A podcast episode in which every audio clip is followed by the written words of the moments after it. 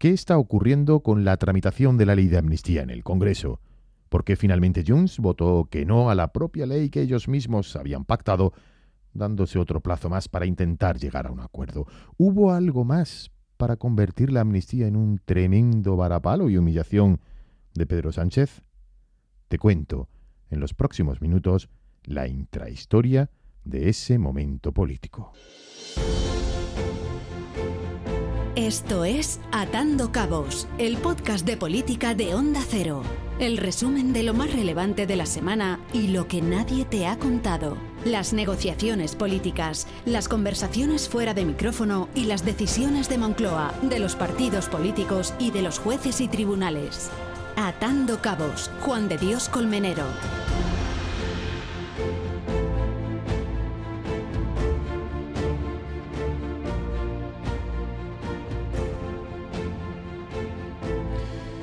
Que esta legislatura es la más inestable de la democracia no es ningún secreto.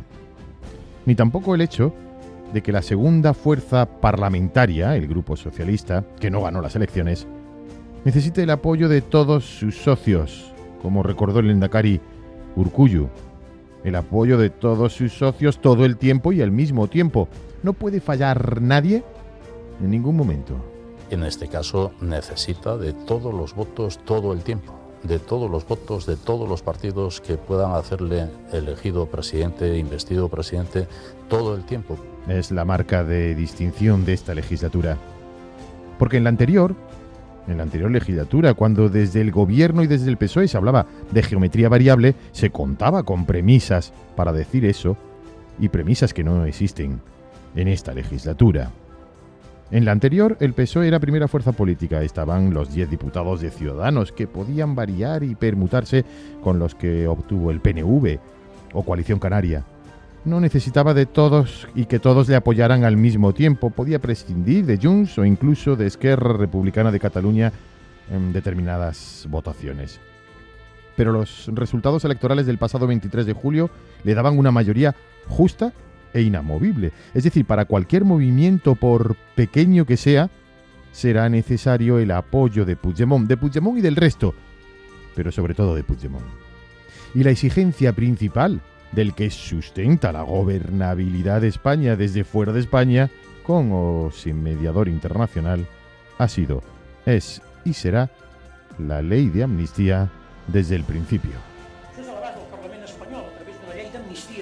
El Parlamento español tendría que hacerlo a través de una ley de amnistía que incluya el amplio espectro de la represión iniciada eh, con la consulta de noviembre de 2014, pero también es responsabilidad del Gobierno en funciones, a través de la Fiscalía y a través de la Abogacía del Estado.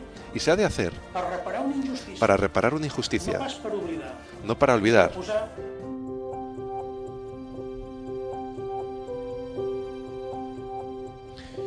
Y se puso en marcha y se puso en marcha la ley de amnistía y comenzó el rápido y urgente camino de esta ley en el Congreso. Una proposición de ley que se negoció en Bruselas, luego en Suiza, más tarde en Madrid, con la ayuda de todos los asesores, abogados del Estado de Moncloa, y la ayuda y los consejos también de un despacho de abogados de París, especializado en derecho europeo.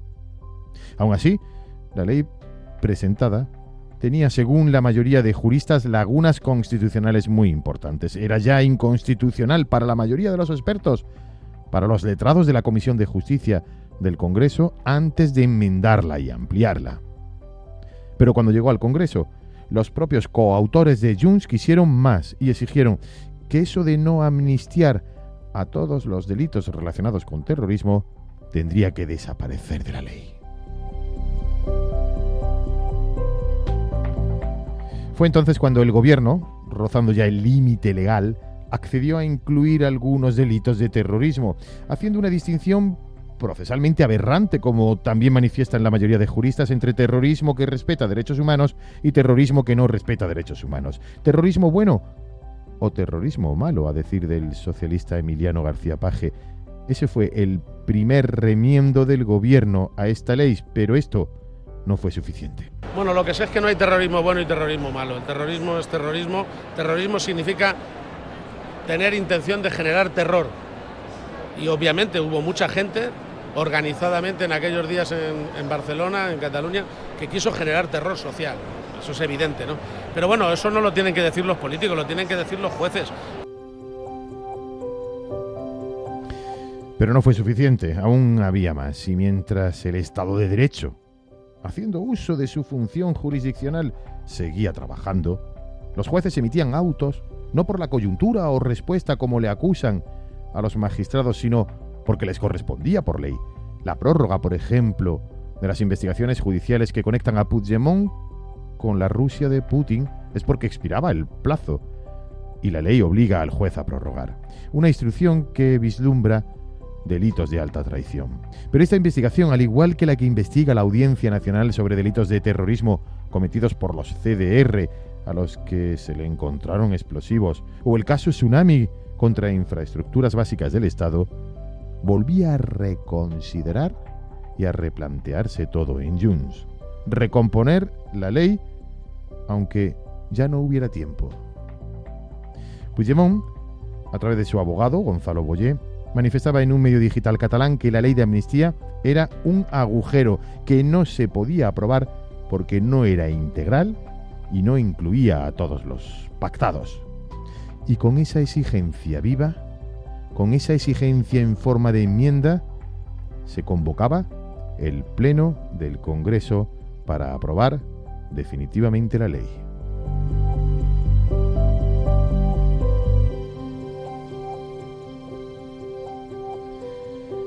El gobierno y el Partido Socialista confiaban en que Junts se bajara de esas exigencias porque ya no podía ir más allá, decían sus dirigentes. Desde Junts, sabedores del poder sobre Sánchez, confiaban en que el PSOE finalmente apoyara sus enmiendas. La sesión en el Congreso fue de nuevo un escenario de chantajes, sainete parlamentario, acusaciones sin pudor a los jueces y tensión. Mucha tensión que se reflejaba en los rostros del presidente del gobierno, de la vicepresidenta María Jesús Montero y del ministro de Justicia Félix Bolaños.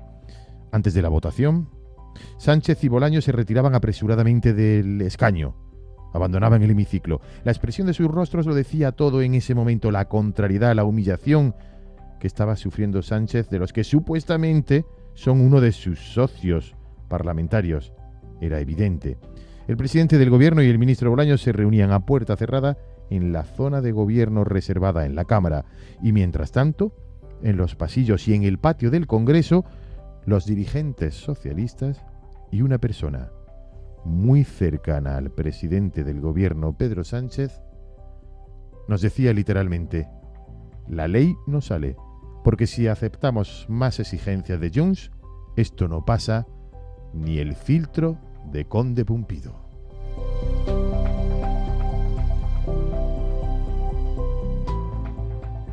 Cándido Conde Pumpido, el presidente del Tribunal Constitucional, al que muchas informaciones apuntan como el principal asesor a la sombra de la ley de amnistía. Y de momento fue así. Prórroga de al menos 15 días. La aprobación de la ley aplazada tendrá que esperar y vuelve a la Comisión de Justicia. Pero esta disparidad de criterios, estos límites legales, ahora sí, argumentados por el gobierno, ¿fueron las únicas razones? ¿Hubo algo más en el día anterior y en esa tarde en el Congreso? Atando Cabos, Juan de Colmenero.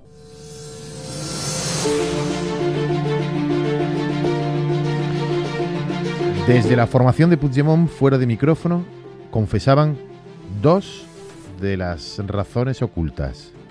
La proximidad de las elecciones en Galicia y la negociación de los presupuestos generales del Estado.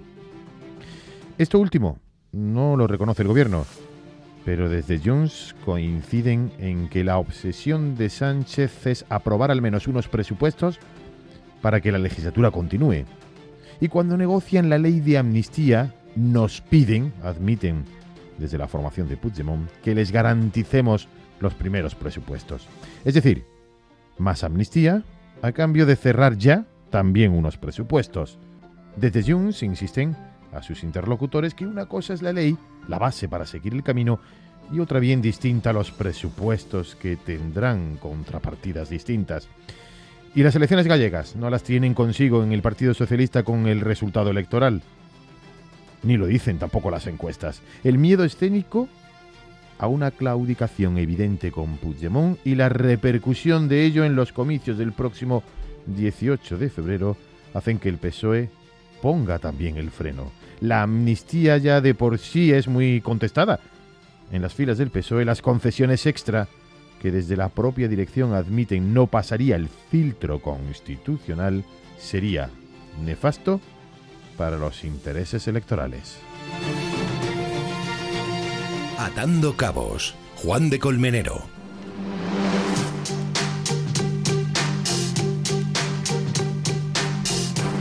Y atando cabos, esta es la fotografía sonora de la semana política. El texto tenga solidez jurídica y que consiga el fin que se propone, que es la normalización política, social e institucional de Cataluña. Yo, en fin, eh, la, las conversaciones que pueda haber en este tramo final entre los grupos, pues vamos a ver qué dan de sí, pero mm, todo tiene que ir orientado a este objetivo de solidez jurídica de un texto que es muy relevante para certificar que pasamos página. No, no, no estamos negociando. Yo le he dicho que ahora mismo estamos cómodos y satisfechos del documento que surgió la semana pasada. Y es una evidencia que lo único que nos queda es tiempo, 24 horas, para que se produzca la votación. Ah, de aquí a mañana seguiremos hablando, como no, no hay ningún cambio al respecto. Y lo que sucede en España ya no es que sea preocupante, es que realmente empieza a ser patético. Esta misma tarde vamos a votar en el Congreso de los Diputados una ley sin precedentes en democracia y que nunca debió de llegar ahí. Es una ley impensable en cualquier país de nuestro entorno. Es una ley que rompe radicalmente la igualdad de los españoles. Es una ley hecha a la medida de un prófugo en un chalet de Waterloo y negociada pues fuera del Congreso de los Diputados y fuera de España. Aquest text és un bon punt de partida i ho seria encara més en una democràcia plena on no hi hagués ingerències. Però vostès saben que aquesta llei té forats. Forats per on la justícia prevaricadora espanyola pot deixar l'amnistia en paper mullat. Si avui podem treure'ls la pilota, per què la posem al punt de penal? Si podem corregir-ho, corregim-ho. El problema es el de un bloque reaccionario que se cree con derecho de cuna, como decía, a gobernar siempre. No se circunscribe a jueces que dejan dormir expedientes durante años y de pronto los activan por razones políticas, viendo terroristas y traidores a la patria por doquier. Què fa aquesta llei? Està dotada de la robustesa suficient com per no anar canviant en funció de les investigacions prospectives d'uns jutges que clarament prevariquen o d'uns jutges que clarament volen fer naufragar aquesta llei. Señora vicepresidenta, con respeto, hemos escuchado aquí a la diputada que manda en esta Cámara, en esta tarde, decir que la amnistía ha de ser integral, que hay una represión judicial en nuestro país, que la cúpula judicial es corrupta, que los jueces son prevaricadores. ¿Y qué ha hecho el gobierno y qué ha hecho el ministro de Justicia? Callarse e irse. El resultado de la votación ha sido el siguiente. Votos emitidos 350. Votos sí 171. Votos no 179. Abstenciones ninguna.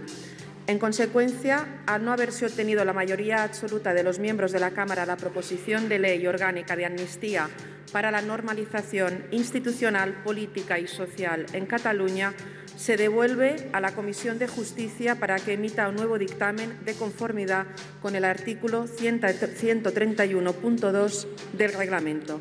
Y no habiendo más asuntos a tratar, se levanta la sección. Muchas gracias. Por tanto, yo lo que pido, desde luego, a Junts per Catalunya es que reconsidere su posición, que vote la ley de amnistía como está, constitucional, impecable, que es una garantía de solidez y de robustez jurídica para todos y, por tanto, esa es la posición del Gobierno y del Partido Socialista. La deshonra del Gobierno es, en estos momentos, irremontable. Duele ver a un presidente del Gobierno sin dignidad sentado en la Cámara tragando absolutamente con todo lo que le exigen los independentistas y sin ni siquiera ser capaz de contar con su apoyo. Fotografía sonora de un asunto pendiente de resolver. Llegados a este punto, tres alternativas. O cede el gobierno y el PSOE, incluyendo las nuevas exigencias a sabiendas de que ya son completamente inconstitucionales? ¿O de Junts aprobando una ley que no incluya lo solicitado, ni incluya la amnistía para Puigdemont, ni para su jefe de oficina, ni para su abogado, ni para otras tantas personas como los CDR que podían haber incurrido en delitos de terrorismo? ¿O se intenta una enmienda transaccional imaginativa, pero que en esta ocasión es extremadamente difícil, porque, al fin y al cabo, esa enmienda transaccional o se amnistían los delitos de terrorismo, sí o no, o se amnistían los posibles delitos de traición que investiga la conexión con Rusia, sí o no. La respuesta en 15 o 30 días. Mientras tanto, seguiremos atando cabos. Esto es Atando Cabos, el podcast de información y análisis político que te resume y te cuenta lo que hay detrás de las decisiones más importantes, con Juan de Colmenero.